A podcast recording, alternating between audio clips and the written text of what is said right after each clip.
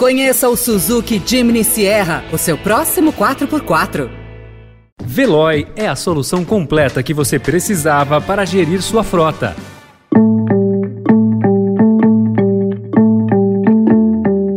Olá, seja bem-vindo, seja bem-vinda. Começa agora mais uma edição do Notícia no seu Tempo. Esse podcast é produzido pela equipe de jornalismo do Estadão para você ouvir em poucos minutos as principais informações do jornal. Entre os destaques de hoje, maioria do STF dá aval a amplos poderes do TSE contra fake news. Ex-tesoureiro do PT faz dossiê para municiar partido contra Moro e Deltan no Congresso. E no Reino Unido, novo primeiro-ministro tenta unir conservadores. Esses são alguns dos assuntos que você confere nesta quarta-feira, 26 de outubro de 2022.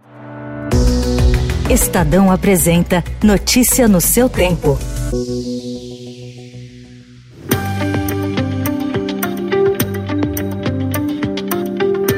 Em julgamento em plenário virtual, o Supremo Tribunal Federal formou maioria ontem para respaldar resolução do Tribunal Superior Eleitoral que amplia, na reta final das eleições, os poderes da Corte para remover notícias que considera falsas. A resolução havia sido contestada pelo Procurador-Geral da República, Augusto Aras. O entendimento do relator Edson Fachin de que a norma não configura censura e o TSE não exorbitou em suas competências havia sido seguido até as 9 horas da noite de ontem por sete ministros: Luiz Roberto Barroso, Gilmar Mendes, Dias Toffoli, Alexandre de Moraes, Ricardo Lewandowski, Carmen Lúcia e Luiz Fux. Faltavam votar a presidente do STF, Rosa Weber, e os ministros André Mendonça e Nunes Marques.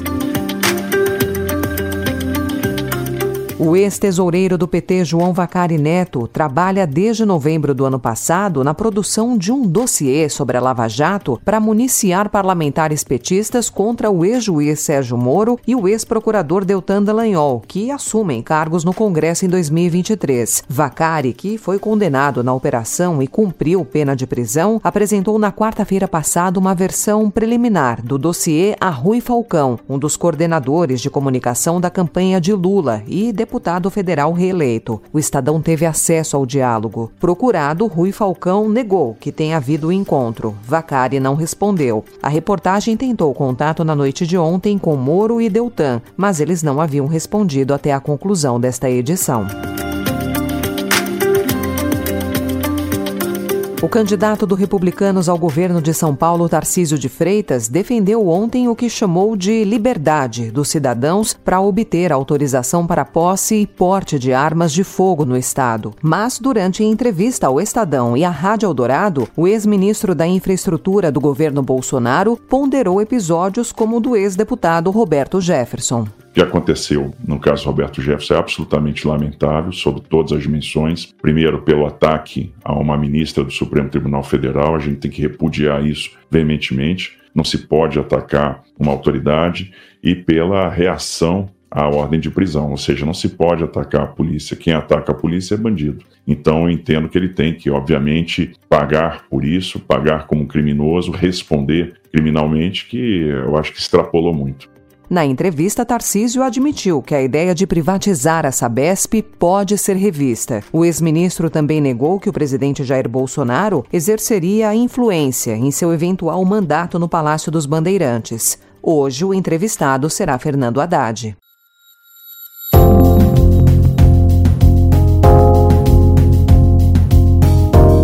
O Estadão também informa hoje que os subsídios para quem gera a própria energia, a chamada geração distribuída, devem custar 5,4 bilhões de reais para os consumidores em 2023, como estima a Agência Nacional de Energia Elétrica. Os descontos para o segmento são bancados pelos demais consumidores por meio da conta de luz, até mesmo por aqueles que não possuem os sistemas. A agência propôs ontem as novas regras para custear os subsídios. A norma determina o fim dos subsídios para quem já possui os sistemas, mas apenas em 2045. Para os novos projetos, a cobrança será gradativa, a partir de janeiro de 2023.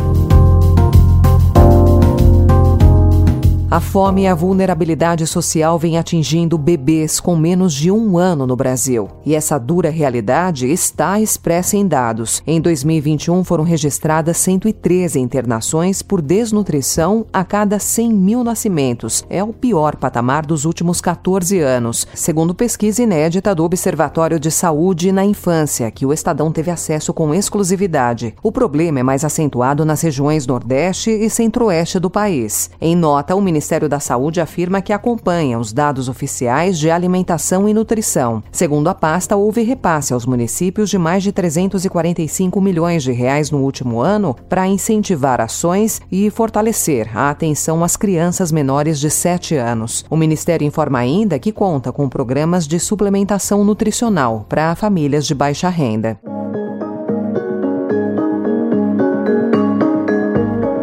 No Reino Unido, eleito na segunda-feira líder do Partido Conservador, Rishi Sunak confirmou ontem os nomes de seu gabinete após ser oficializado como premier pelo rei Charles III. O desafio de Sunak é controlar a crise econômica e unir um partido rachado por divergências internas. O novo primeiro-ministro britânico escolheu secretários para agradar as alas divergentes do partido e evitar que seus planos econômicos sejam afetados por turbulências políticas. Em pronunciamento pronunciamento, ele reforçou a promessa de unir o partido e buscar estabilidade. I will unite our country not with words, but with action. I will work day in and day out to deliver for you. Notícia no seu tempo. É, você é um negão de tirar o chapéu. Não posso dar mole senão você creu. Me ganha na manha e papau, leva meu coração. Comemorando 50 anos de carreira, Alcione é anunciada como homenageada do 30 Prêmio da Música Brasileira, com edição prevista para ocorrer em abril de 2023. A escolha foi feita por colegas de profissão que integram o Conselho da Honraria e que a cada ano premia lançamentos da música nacional. Alcione entrará para uma galeria que já inclui nomes como Ari Barroso, Vinícius de Moraes, Tom Jobim, Elis Regina, entre outros. Além disso, a cantora tem sua carreira contada em Marrom, o musical de Miguel Falabella, que fica em cartaz até o dia 7 de novembro, no Teatro Sérgio Cardoso, em São Paulo.